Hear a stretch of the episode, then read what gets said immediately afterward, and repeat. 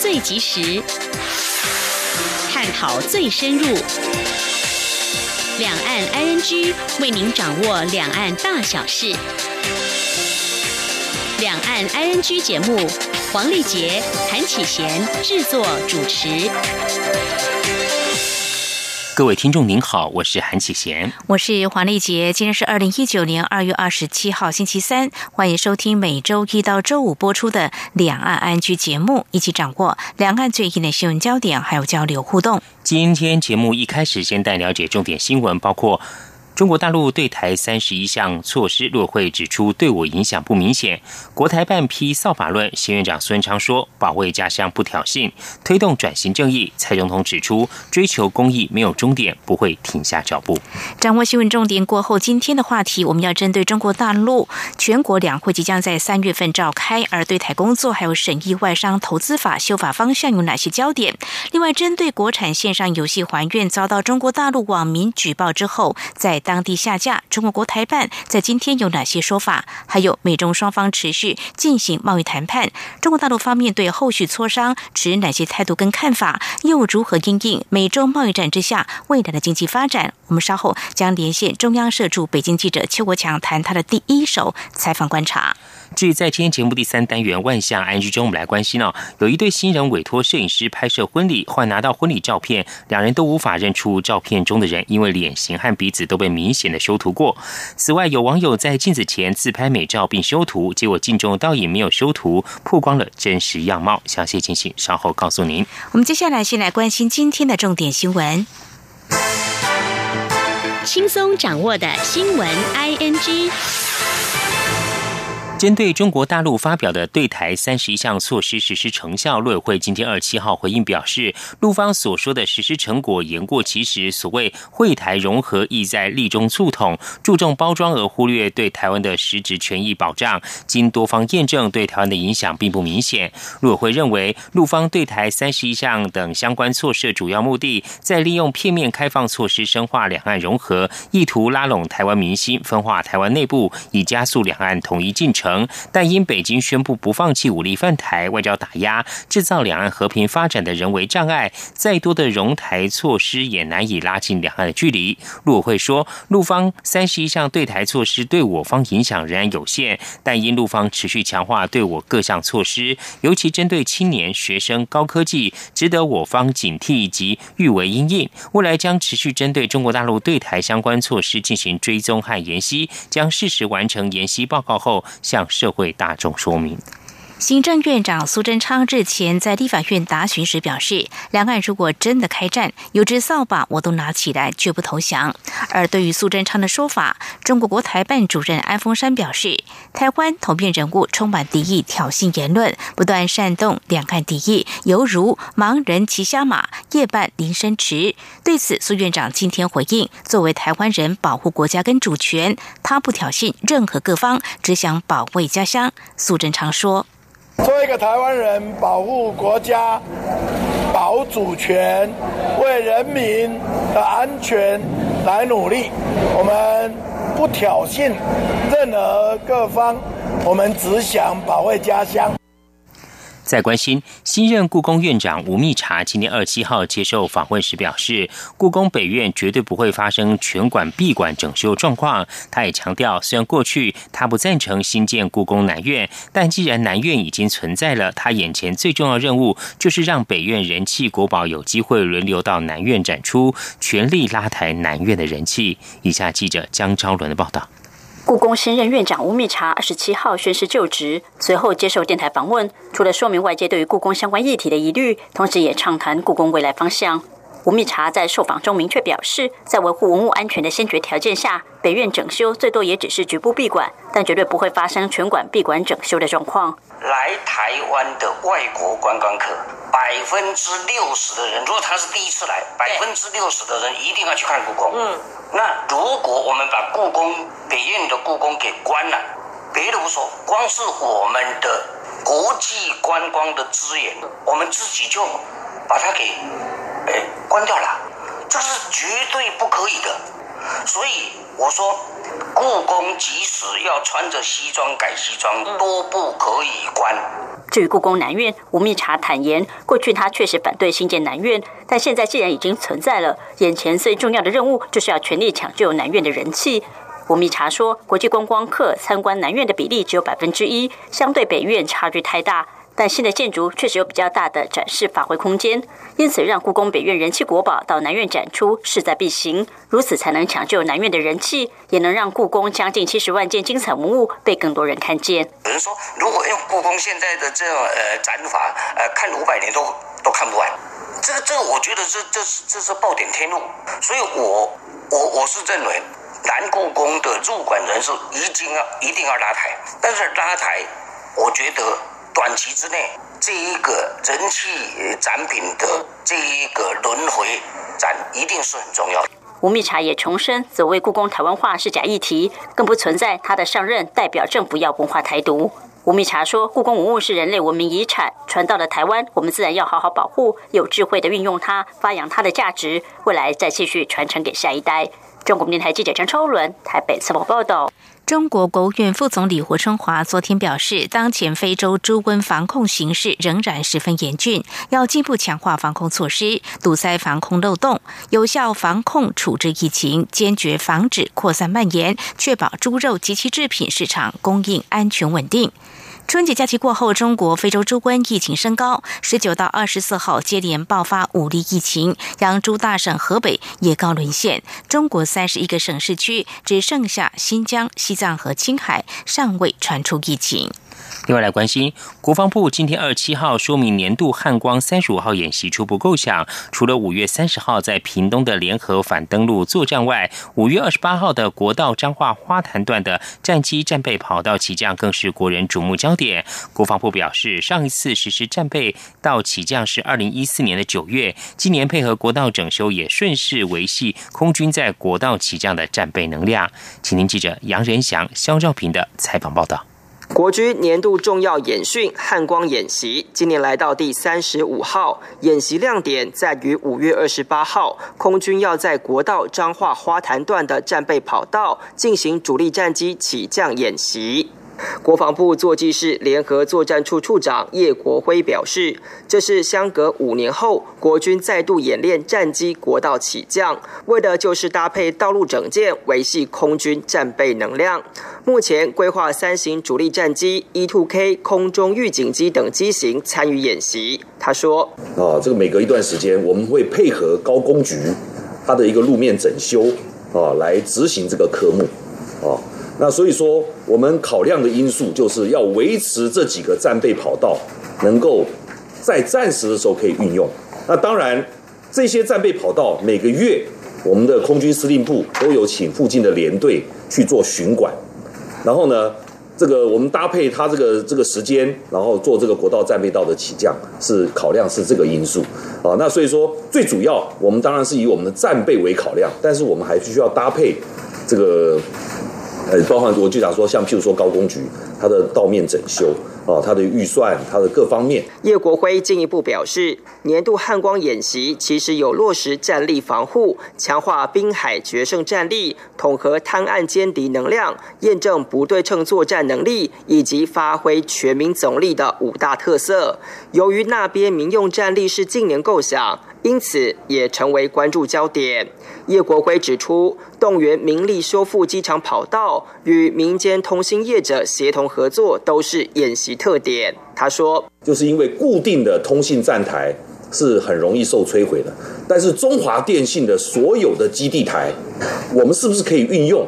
因为我们去跟中华电信讨论过以后，中华电信它是一个蜂巢式的结构，它不容易。”啊，受到暂时的一些破坏。当然，国军有多重的备用系统。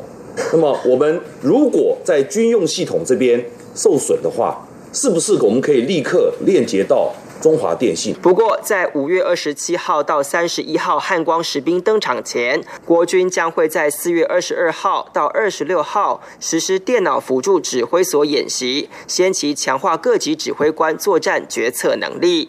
中央广播电台记者杨仁祥、肖兆平采访报道。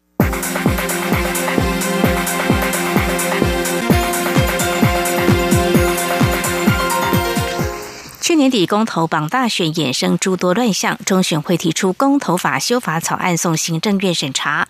政委员罗秉成今天召开审查会议，会中达成几项共识，包括延长公投准备期、公投跟选举脱钩，以及投票日当天不得宣传公投等。请听记者王维婷的采访报道。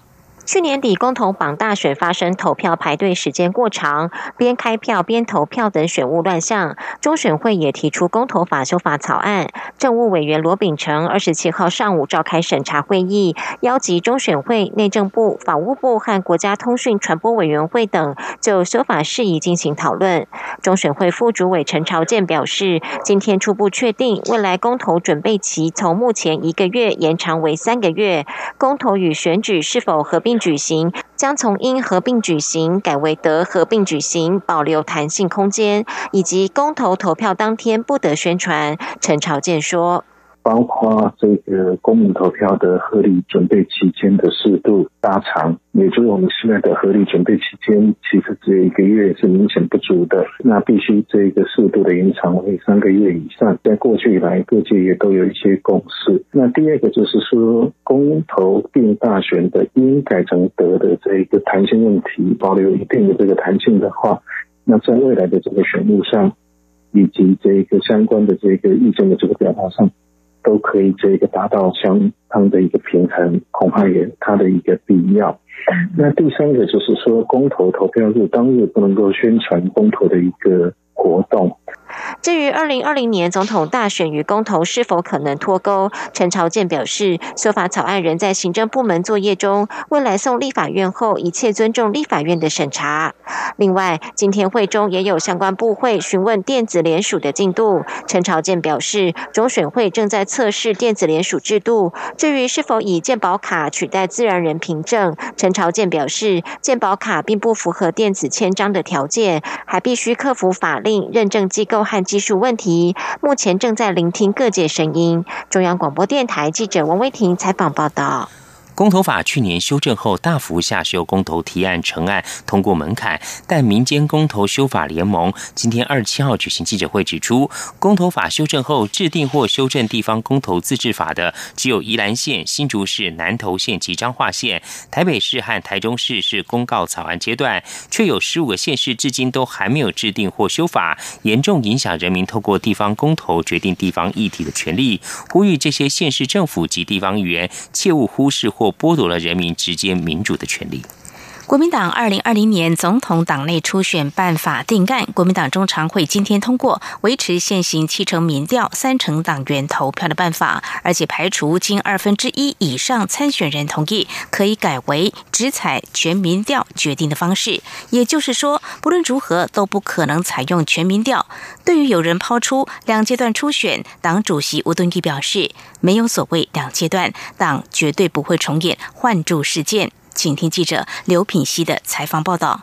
国民党智库执行长高永光二十七号下午在中常会中报告总统党内提名制度研析。高永光指出，总统党内提名制度从两千年后即采混合制，一开始是党员投票、民调各占百分之五十；两千零八年后则是采党员投票百分之三十，民调百分之七十。智库建议，二零二零年总统大选从中择一办理，重点是必须要有党员投票参与。中常委在会中发言踊跃，有人主张维持现行七三比，也有人建议五五比，还有人提议折中采用六四比。最后在吴敦义建议下，常会通过维持现行办法，也就是采用七成民调、三成党员投票。胡敦议会后亲自受访表示，他建议常会一定要秉持大公无私的心情，维持现有制度的尊严。就算修改现有规则，也要等到下下届再更改。这次初选应该维持现行制度。他说：“所以我坚持一定要维持现有的比例，就是民意调查就是占百分之七十。”党员一定也要参与，但是党员投票的比重还是维持百分之三十，因为维持一个现有制度，在目前这一场初选是不能做更改的，要更改就是等下下届再去做更改啊。所以这已经，呃，常会已经完全通过。对于外界认为加进党员投票是在卡猪，吴敦义强调没有这些不符合公义的考量。至于宣布参选总统的前台北县长周习伟主张两阶段初选，吴敦义表示，过去曾发生已有制度却突然被废掉、重新征召的事件，但我们不会重演那样的过程。为了求胜，党也会有一些制度性的程序，让获胜的目标能够自然兑现。此外，过去在初选作业要点中明定，如果经二分之一以上参选人同意，初选办法可以改采全民调。对此，国民党组发会主委李哲华受访时说，常会通过的提名办法就是采用七成民调、三成党员投票，也就是排除全民调的做法，所以之后的作业要点不会再列入这项弹书。央广记者刘聘熙在台北的采访报道。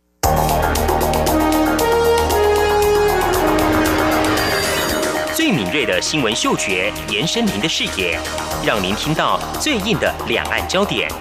连线访问这次随团出访的央广记者王维婷。是的，今天在大陆福建平潭举办了一场两岸关系研讨会，对世界经济与亚洲会产生哪些影响呢？其中五百个是感染艾滋病的孩童，那分散在呃广东。从正经情势分析。两岸交流观察到新闻现场直击，两岸 ING 有最多元的声音、多面向的观点以及最专业的剖析，请收听每周一到周五晚间六点到七点，由中央广播电台新闻部黄丽杰、韩启贤制作主持的《两岸 ING》。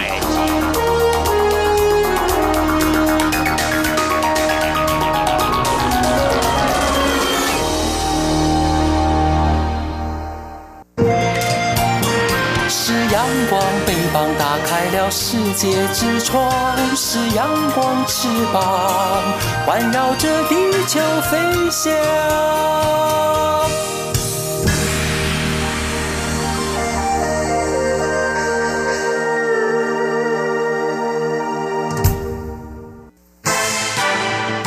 轻松掌握的新闻，I N G。蔡英文总统今天二十七号在总统府接见二零一九年海外二二八遗属返乡团。针对转型正义的工作，总统表示，这两年有了些突破性的进步。未来不管是继续厘清真相、继续追究责任，或是该继续推动的教育，政府都不会停下脚步。各种机构间也将密切联系，发挥最大能量，共同实现转型正义。请听记者欧阳梦平的采访报道。蔡英文总统在接见时表示，二二八事件发生至今已经七十二年，其中有很长的时间在台湾不能提起二二八，所以也无法深入探寻历史的真相。一直到民主化之后，政府才开始认错。道歉、立碑、历史真相调查及赔偿、回复受难者名誉等一系列的努力，但是他知道，对于真相的探寻，对于公益的追求没有终点，政府有责任做得更多。总统指出，对于转型正义工作。过去两年来，政府比以往更用心，也有了些突破性的进步。首先，在法治层面上，促进转型正义条例通过立法以后，转型正义的五大任务将有明确条文可以依循与规范。在组织面上，转型正义委员会在去年开始运作，虽然过程中面临了一些挑战，但很勇敢、诚实的面对问题，努力调整工作的脚步。另外，二二八事件。纪念基金会挖掘出过去没有被发现的受难者，并预计在今年年中发表二二八事件转型正义报告。文化部的国家人权博物馆也在去年挂牌运作，让社会大众有更多机会与管道深入了解转型正义工作的内涵。总统强调，政府不会停下脚步，未来也会加强各机构的合作，共同实现转型正义。总统说：“继续厘清真相。”继续追究责任啊，呃，该继续推动的教育啊，我们都没有一刻会忘记哈，也不会停下这个脚步啊。那各种组织机构之间也会有联向呃横向的合作啊，密切的联系，发挥最大的能量。我们要发挥整个部会之间的协调，共同来实现我们转型正义的这个工作。总统表示，对于转型正义工程应该达成的任务，政府一定会去做。他也希望民间及二二八遗属们能够给予更多建议与讨论，才能做得更彻底、更完整。中央广播电台记者欧阳梦平在台北采访报道。明天就是二二八纪念日，台北二二八纪念馆即日起推出“为民前锋二二八事件民意代表受难者纪念特展”，希望让民众能够借由回忆当年民意代表为台湾人争取权益、为民主挺身而出的事迹，以及他们所做的牺牲与努力，了解台湾民主推进过程得来是多么不容易。另外，副总统陈建仁今天二十七号接受广播媒体专访时，称赞蔡英文总统是深思熟虑的思想家，坚持理想行动家，也是悲天悯人的慈善家。许多政策考虑的不是选举，而是为了国家长远发展。他并指出，许多政策现在还看不出效果，但他有信心，二零二五年就会看到很好的成果。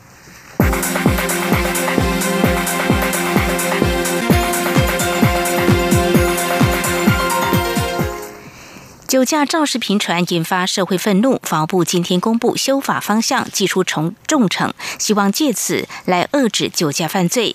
法务部将修改刑法第一百八十五条之三，提高刑度。酒驾再犯致人于死，将比照死死杀人罪，最高可判十年以上有期徒刑、无期徒刑或死刑。法务也新增没收条款，酒驾驾驶的动力交通工具，不论是否属犯人所有，都会没收。推动协会今天二十七号揭晓二零一八年十大疫苗新闻。去年爆发的流感疫苗品质瑕疵，导致疫苗缺货事件荣登前一二名。十大新闻中有关国中女生接种人类乳突病毒疫苗及人类乳突疫苗安全系受质也挤进榜内，显示相关议题深受各界关注。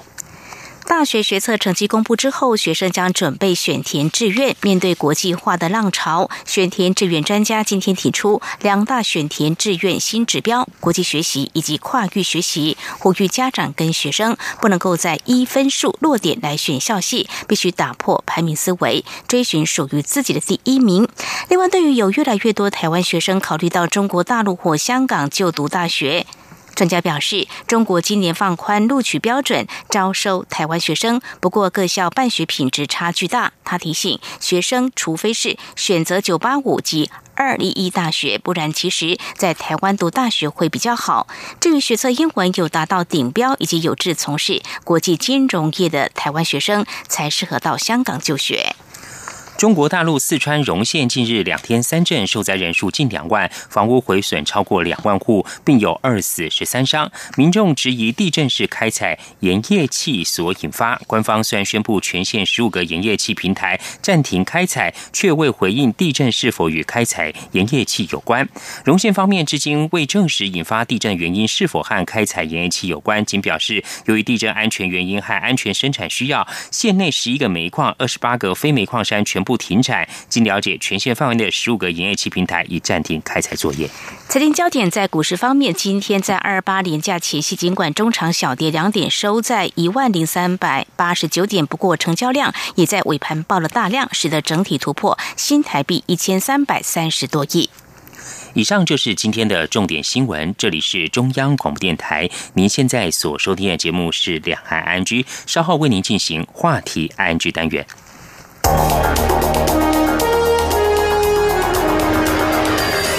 最敏锐的新闻嗅觉，延伸您的视野，让您听到最硬的两岸焦点。连线访问这次随团出访的央广记者王维婷。是的，今天在大陆福建平潭举办了一场两岸关系研讨会，对世界经济与亚洲会产生哪些影响呢？其中五百个是感染艾滋病的孩童，那分散在呃广东。从政经情势分析、两岸交流观察到新闻现场直击，两岸 ING 有最多元的声音、多面向的观点以及最专业的剖析。请收听每周一到周五晚间六点到七点，由中央广播电台新闻部黄丽杰、韩启贤制作主持的《两岸 ING》。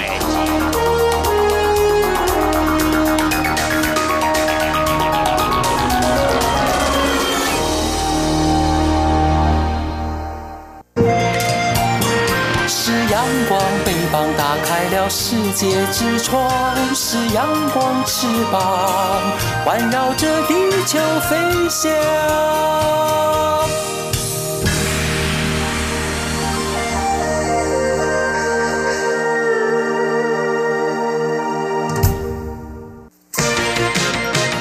您最想关心的话题，ING。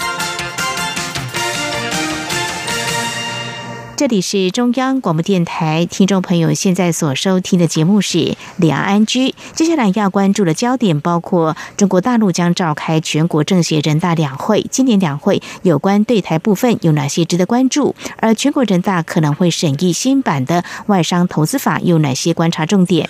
另外，美中贸易谈判在美国二度延缓磋商时程，在决定是否对价值两千亿美元产品提高加征关税百分之二十五。中国大陆有哪些反应？又如何面对去年 GDP 成长率百分之六点六是二十八年来新低，以及未来的表现呢？相一题，我们今天节目中访问到中央社驻北京记者邱国强，带来第一手的采访观察，非常欢迎国强，您好。呃，两位主持人好，各位听众大家好，非常欢迎国强。国强，我们首先想先关注今年中国大陆的全国两会哦。那么在三月三号以及三月五号即将展开哦。不过对台工作的部分的话，我们有哪些议题或说有哪些焦点，我们要特别留意？呃，我想先从那个整个两会说起哈。嗯。呃，今年的两会其实是因因为。呃，美中贸易战的爆发哈，嗯，那再加上大家知道，在这个三月一号之前哈，美中有一个这个九十天的那个展延期，嗯，啊，谈判期，结果美国总统川普在前几天宣布，啊，这个谈判期啊，还会再继续往后展延，啊，在继续展延的情况之下呢，那这个两会，中国大陆要做的一些措施呢，那当然也就决定了。美国哈，这个是不是要继续对中国哈呃加征关税，或是说会有比较相反的措施？比方说开始来缓和这样的一个情况。那所以我们可以注意一件事情，就是第一个哈，呃，中国计划在两会的时候来通过外商投资法，简称外资法哈。嗯，那在这个外资法里面，其实一个主要的就是。呃，作为负面表列，也就是说，我说不行的，法律里面说不行的，呃，才不能做。嗯，只要没有说的，好，这个外资在中国境内都可以做。那这个很明显是在针对这个美国而来的，这是在美国的这个贸易战的压力而来的外商投资法，简称外资法哈。那这个外资法呢，啊，还有一个就是说，它要对外资做更大幅度的开放，而且。让这个外资跟中国本地的内资哈获得一视同仁的待遇，嗯啊，那也许可能还有一些参股上限，比方说之前呃中国一直对这个外资持股有这个百分之四十九的这个上限，嗯啊，也就是说不管怎么样外资来投资都不能超过百分之五十，那一定要让他们的内资取得这个公司的这个经营权跟所有权，也就是最少要有百分之五十一。那未来这个方面也许可能会有取消的这个机会，在这个法律上，所以说这个外资法呢，呃，不但是受到美国的关注，同样也会受到台湾的关注。为什么呢？因为台商在大陆投资，我们知道这个金额是很庞大，而且人数也很众多，啊，这个企业家数也非常众多。那台资未来在这个外商投资法里面，或者是它相关的法令里面，会被怎么样定位？现在是。呃，有一个初步的规划是说，台湾台资会被列为所谓的特殊内资，跟港资啊一起列为特殊内资。那这个特殊内资，它又要怎么样啊来实施、来准用哈？这个可能是未来必须要观察的重点。除了这个。外资法之外呢，因为大家知道，明年二零二零年就是台湾的这个选举，正副总统的选举，还有立法委员的选举，是，所以这个中国大陆方面会不会借由这个两会呢？嗯哼，啊，做更新一步的这个对台的这个政策的宣示？那大家也知道，一月份在告台湾同胞书四十周年的时候，习近平就发表了他的习五条，嗯呃，它里面不是对那个九二共识有这个更。趋统这个解读吗，哈，还有他的一些宣誓。那在两会的时候呢，会不会有更进一步、更具体的这个措施呢？嗯，我觉得是这个各位听众可以。持续观察的一个重点，是非常谢谢国强，我们观察解析哦。谈到这个中国大陆的对台工作，我们看到中国大陆推出了对台三十一条措施哦，在明天将满一周年啊。国强，你怎么样观察？呃，国台办呃或者中国大陆方面对于这个对台三十一条措施的一些施行跟做法，他们有没有做一些最新的表态呢？呃，在二十七号的这个。呃，国台办记者会上面，因为我们知道去年二零一八年的二月二十八号，国台办正式推出了这个所谓的“会台三十一条”或或者是说“对台三十一条”哈。嗯。那明天，呃，二月二十八号呢就满一周年了哈。嗯。那所以呢，在这个二十七号的记者会上面呢，这个“对台三十一条”就变成了记者会的一个重点。嗯那国台办对这一个对台三十一条做了一个很长、很详细的一个回答。那主要的重点是包括说，哦，他们这个对台三十一条在地方的执行上面，已经有二十五个省区的七十二个地方，也就是这个县市哈，嗯，制定了具体的落实措施哈。那这二十五个省区，我们知道中国大陆总共有三十一个省区，哈哈，包括这个直辖市，那里面已经有二十五个省区已经推出了这个具体措施，那也就是包括这个东部地区的这个全部省区，还有大部分的中西部还有东北，好的一些省区，而且他们这些省区底下的这比较大的这个城市呢，呃，他们宣称是也全部已经包括在内了。然后他也讲说，这一年来呢，已经有两千多家台资企业，哦，已经享受了这高新技术的这种税收优惠，啊，甚至还有台资企业呢，标到了这个北京大兴的那个新机场，还有港珠澳大桥的那个政府采购案的一些工程项目，啊，在他们在那里面有得标，好，然后这个台生报考中国大陆高校的人数啦，然后台湾青年去中国。就业的人数呢，都保持两位数的成长，而且成长速度还在加快，这他们声称的啦哈。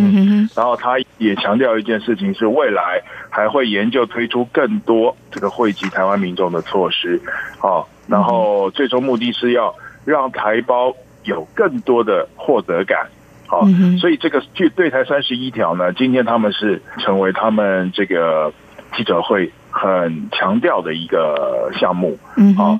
那至于未来这个对台三十一条是不是真的能够产生这个发酵的效果，其实是有待观察。因为这些对台三十一条以及地方啊，有很多可能是推出了这个对台四五十条、六七十条了。嗯，可是很多东西其实是过去就已经在推的。是啊，有一些东西是新的，其实有一些东西是旧酒装在新瓶子里面而已。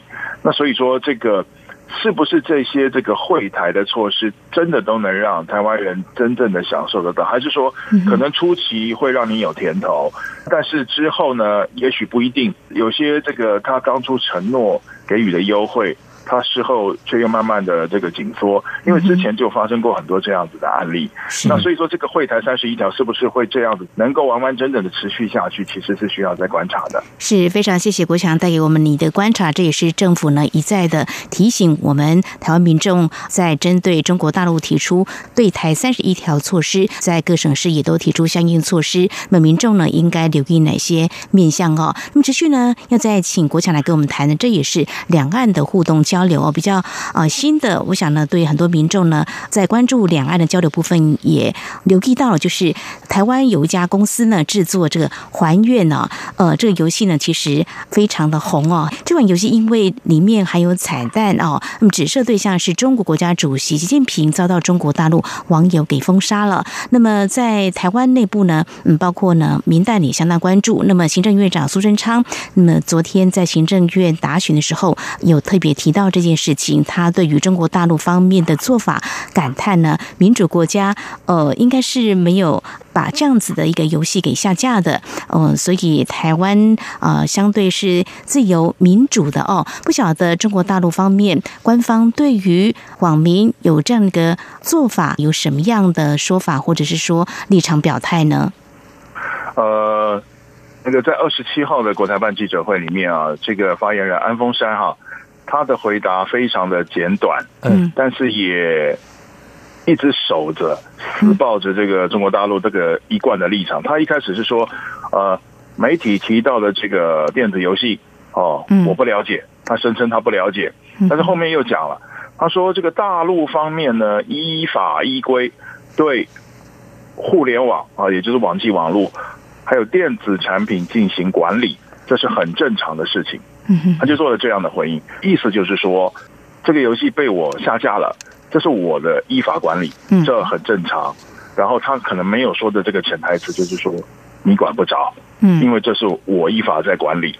那可是其实重点是说你依你的法在管理，可是你依法管理的这个出发点是什么？嗯这个游戏其实也就是里面埋了一个呃，大家知道里面写的习近平小熊维尼，嗯啊，人家这个是。几年前，有人把习近平的这个外貌跟这个小熊维尼拿来做这个比较，因为就觉得他其实蛮像的嘛。那个时候是他跟美国前总统那个奥巴马走在一起，是好，那所以人家才会说他像小熊维尼，然后奥巴马像跳跳虎，嗯，对不对？那其实这样子的一个类比，在其他的西方的民主国家里面，大家会觉得这是很稀松平常的事情，可能大家笑一笑。然后被类比的当事人，可能他也是笑一笑，说不定他还会觉得很高兴。嗯，为什么？因为觉得说，哎，这是他的一个人气的一种表征，人家把他作为一个卡通人物，好，一个卡通的这个角色来类比，而且这个网友拿来类比的这两个角色，并不是负面的角色，也不是那种讽刺的角色，嗯，而是这种呃，大家。尤其是小朋友很喜欢的一个角色，那不知道为什么中国当局从当时开始，那几年前那个时候开始，就非常忌惮这个外界把小熊维尼跟习近平联想在一起。那今天呢，只是说这个彩蛋里面出现了一张符咒，符咒里面写了一个习近平小熊维尼，嗯哦，然后就这样子被中国的网民去检举举报。然后官方就在这个有形无形的压力下面呢，代理商就终止了这个代理权。然后这些中国网民呢还不放过，据说在二十六号的时候，他们还一起跑到那个美国迪士尼的总公司，要求他们嗯要控告这个台湾的游戏商，因为这个台湾的游戏商使用了“小熊维尼”这四个字，啊是侵权啊，他们要求这个迪士尼要去维权。那其实。其他国家的网友，因为我自己有上网去看这个网络，尤其是这些网络玩家他们的反应，他们在那个聊天室里面，他们是觉得这个是非常荒谬可笑的事情，他们觉得这个中国的玩家怎么会这个样子？哦，所以这个是很值得大家来深思的一个问题。是非常谢谢国强的观察说明。我们今天节目中呢是连线到中央社驻北京记者邱国强啊，针对呃中国大陆即将召开全国政协人大两会有哪些关注的焦点？另外，中国大陆推出的对台三十一条措施，在二十八号也就是明天呢将满一周年，国台办方面有哪些的呃说法等相关议题，我们做详细的观察解析。在下段节目中，我们将针对美中贸易谈判的相关议题，请国强我们观察报道。节目稍回来。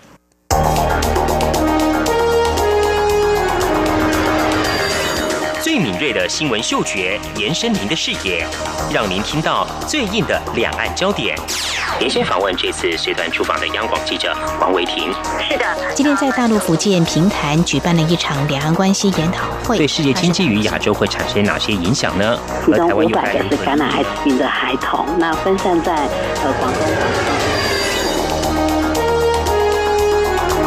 从正经情势分析、两岸交流观察到新闻现场直击，两岸 ING 有最多元的声音、多面向的观点以及最专业的剖析。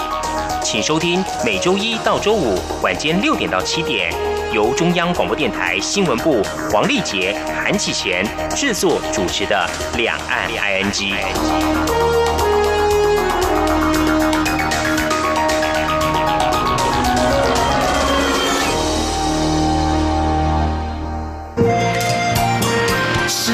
光，翅膀打开了世界之窗，是阳光翅膀环绕着地球飞翔。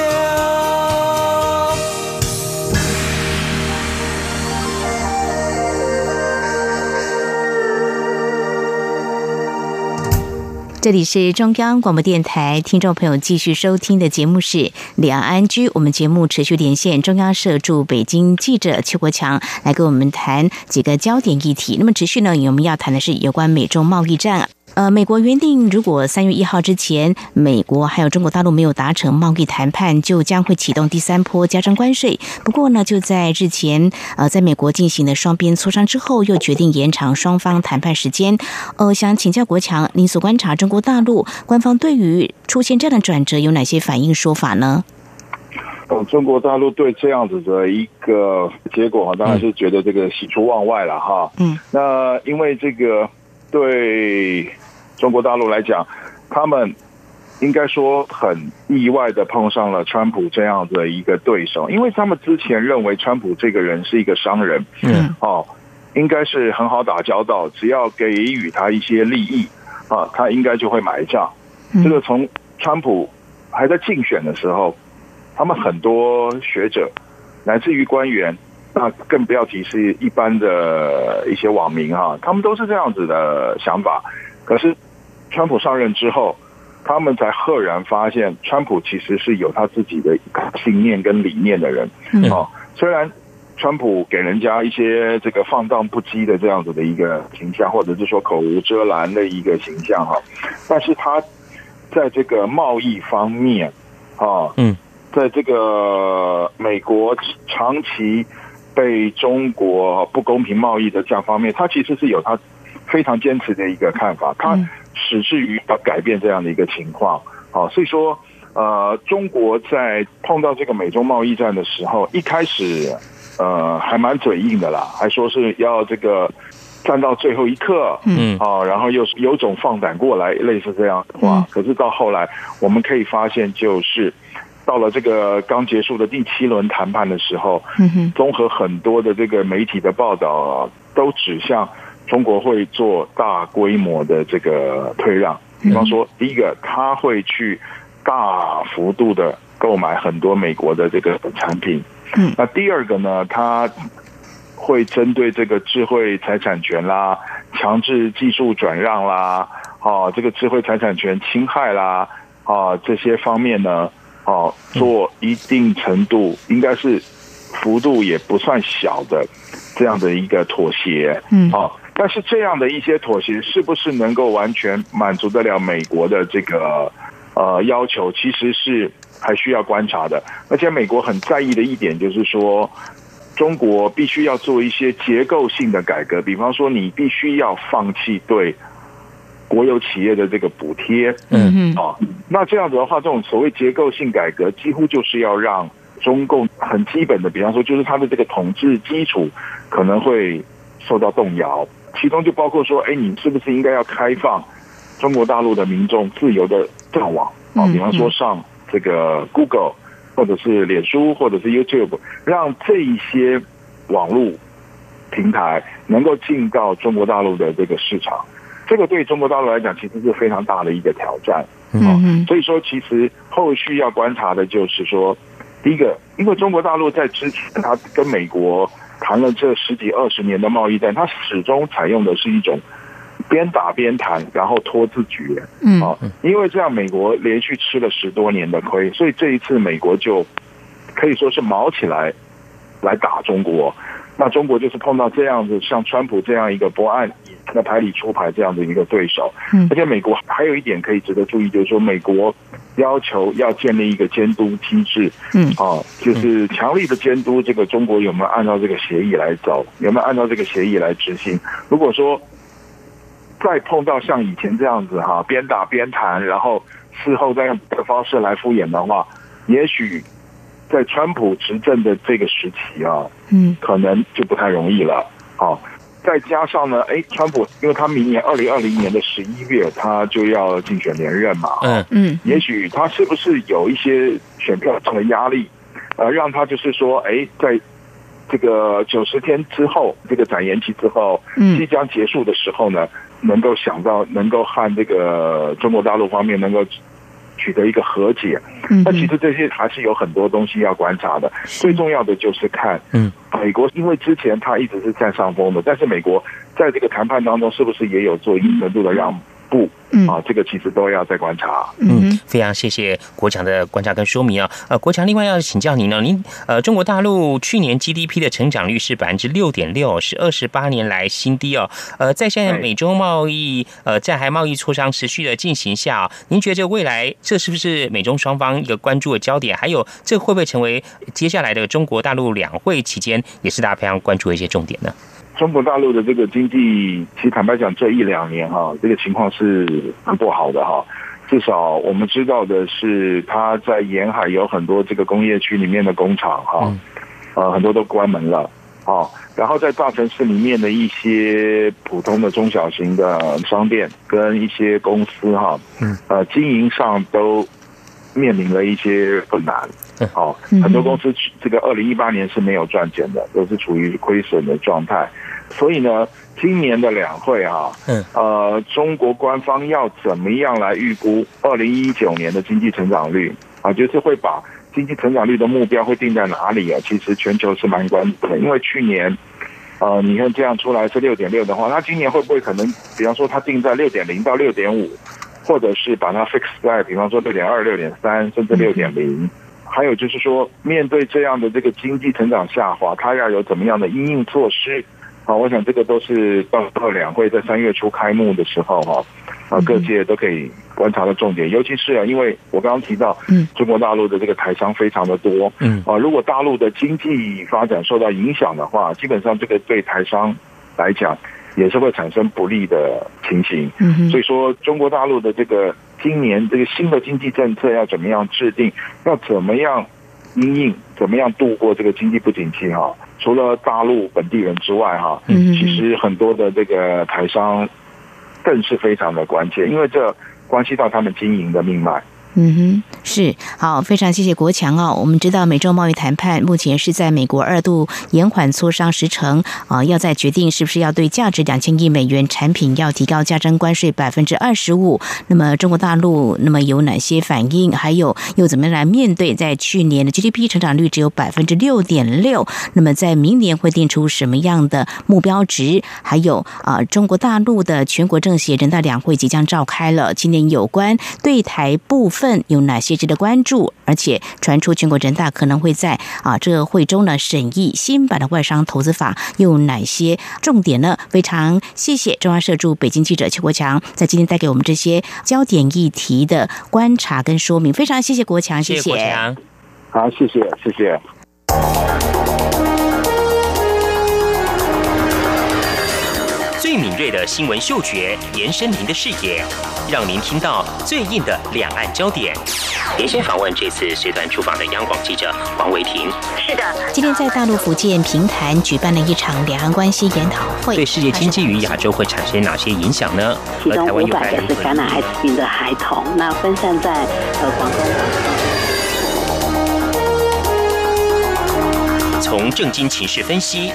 两岸交流观察到新闻现场直击，两岸 ING 有最多元的声音、多面向的观点以及最专业的剖析，请收听每周一到周五晚间六点到七点，由中央广播电台新闻部黄丽杰、韩启贤制作主持的《两岸 ING》。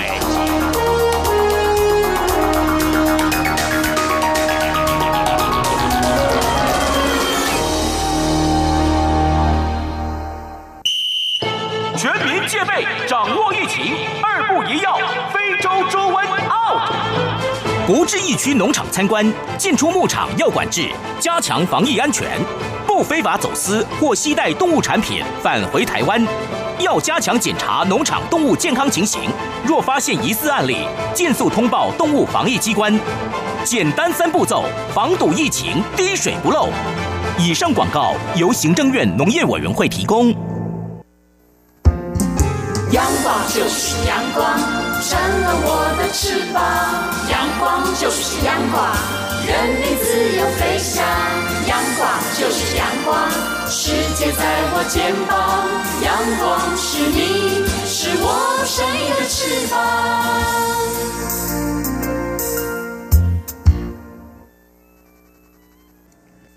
挺新鲜的，最火的万象 ING。这里是中央广播电台，您现在所收听的节目是《两岸安居》，到了万象安居单元，丽姐现在人手一只手机，手机上有很多应用程式，像他很喜欢自拍啊、打卡，手机上有很多的这种应用程式 A P P App 哈，它可以帮你修图，哎，修图把自己修的美美的哦，大家都很高兴。不过呢，最近看到一则新闻，就是有一对新人呢，他们在选在今年年初的时候办结婚，日子挑的就是一月一号哦，嗯，他们也请了这个婚礼摄影师啊，全程跟拍，啊。希望将这难得一刻记录下来。不过啊，他们收到婚礼公司后来寄来的照片的时候啊，就发现怎么跟我长得不太一样哦，连本尊都认不出来。说，哎，这个新郎新娘是我们这一对新人呐？对，主要是新郎看到新娘的照片，他说他太太呢是比较圆润型的啊，但是怎么照片里面呢，圆脸变尖脸？哎呀，这个鼻子和手背呢也被明显修过。哇，这是是另外一个人了，修过头了吧？对。那这新娘也是很气愤，觉得说根本跟自己不像。然后亲朋好友一看，说：“哎，这是哪个人呢？” 他说：“他无语问苍天。”后来呢，他们就跑去跟这个摄影公司抗议啊，修图修过头啦。最后，摄影公司的经理讲说，是有点修的太过分了。然后他说他会把这个照片重修了，不然你这个照片修到最后，自己都认不出来 是谁跟谁结婚。如果去参加宴席人看到这照片，这到底是谁呀？是不是走错这个宴席的这个场合了？嗯。另外，这是在台湾。有一名网友看到脸书上啊，有人打卡一个风景点，在台湾东部很漂亮，嗯，她就跟她男朋友一起前去拍照，嗯，这个地方是靠海边，啊，她就跟那个网络上人家打卡拍照美美照片那个地点啊，站在同一个地方，嗯嗯嗯，同一个角度，哎，她就拍上去照了，嗯，就回到了家里之后就说，哎，今天拍照片，叫她男朋友把她照片给她看一下，嗯，就看了之后，她当场就抓狂啊，怎么了？原因是海边风很大，嗯，那个角度。哦，跟站的位置都跟网络上的照片是一模一样。嗯，但是呢，她男朋友拍摄的时候抓这个镜头没有抓好。就那一瞬间没有抓到，对，美美对，没有抓到，就刚好是风把这名女网友的头发给吹得乱七八糟的时候，他把它拍下来。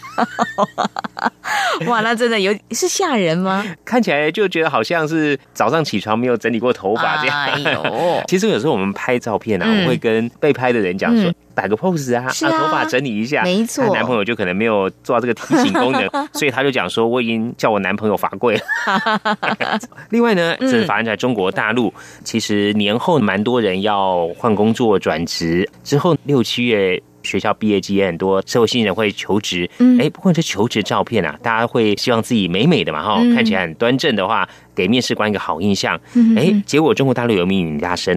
他寄履历表过去，嗯，他的照片呢有修改了一下，就寄过去了，嗯，经过了初试，然后要到面试，就面试的时候啊，这主考官就看着照片，又看着他说：“哎，这跟你的人呢，好像有一点不太一样。”你是 修过头了吗？对，修过头了。后来呢就没有录取了。然后这名女大生有点不满啊，她说她只是修图让自己哦。呈现更好的一面。他说：“最重要的，你面试应该是看个人能力啊，不是看颜值啊。”哦，不过人力公司的主管表示啊，通常照片是给主管第一印象。通常如果只是小修一下啊，一般不会太挑剔啊。但如果修过头的话，会给人家不真诚的印象。哦，这样啊，就修的有点都认不出来。嗯，这是一个状况。另外，这是发生在马来西亚。其实这个网络上也蛮多这种新闻的报道，就是有一名男网友透过这交友平台啊，认识一名长发的美女。嗯，哎，看到照片呢就很心仪，那就约对方出来啊。嗯，结果当两个人见面的时候，这男方吓了一跳。哦哦，为什么都又跟啊 他看到照片不一样了？哎，没有错，本来呢这个网络上照片是一个长发气质的这个美女啊，结果没想到本人比照片上看起来起码。重了二十公斤，这这完全是两个人嘛！哎，结果这名女网友讲说，因为刚好她今天水肿了二十公斤，那赶快去看医生了。水肿这么厉害啊？怎么可能这样？后来这名男网友就不甘心，回到家之后就上网去找，就才发现哦，跟他出来约会这个名女网友呢是盗用别人的照片啊，还盗用别人呢？对，所以才会相差个十万八千里哈。另外有些地方就是你修图本身，这还自己还要注意。嗯嗯，哪里要注意？哎，有时候一些人或者是物品会把你出卖。哦，这样子啊？哎，是有一名女网友啊，在这个试衣间自拍，嗯，摆出了很美的 pose 自拍，嗯，衣服呢，身材呢，哇，都很棒哦，就吸引大家的关注还有传阅啊。